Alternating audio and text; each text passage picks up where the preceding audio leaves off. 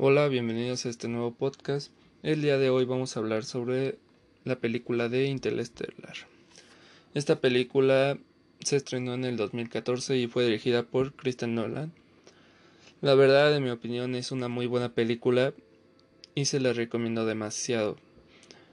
Este, esta película la pueden encontrar en Amazon Prime, pero literal, un consejo es que si la quieren ver tengan bien contado su tiempo porque literal esta película dura como tres horas.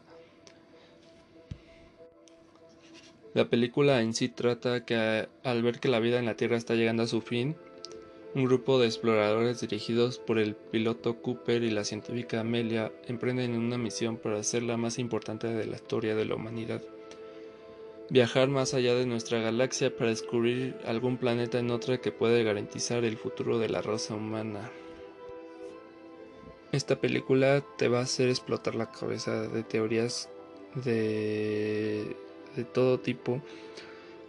La verdad, Christopher Nolan se hizo un buen trabajo en esta película. Tanto que, que te va a dar una reflexión en tu cabeza sobre lo que en realidad nos hace humanos. No por nada ganó como más de 7 Oscars en, en esa película. Unos datos curiosos de esta película es que literalmente todo lo de la historia está basado en teorías de, de Kipto Storm, nuestro físico pionero en los campos de las ondas gravitacionales o las múltiples conexiones entre el espacio y tiempo.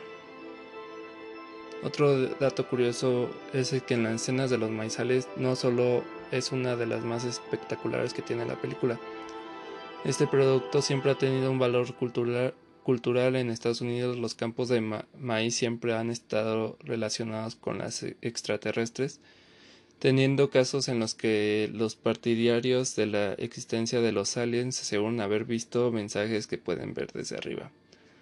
Algo que se ha utilizado mucho en el cine. Aquí lo curioso es que el equipo de Nolan cultivó el campo plantado unos 500 acres y vendiendo un posteriormente y vendiendo posteriormente todo lo que había generado para la escena de la película y consiguió beneficios con su venta generando mucho dinero en el proceso.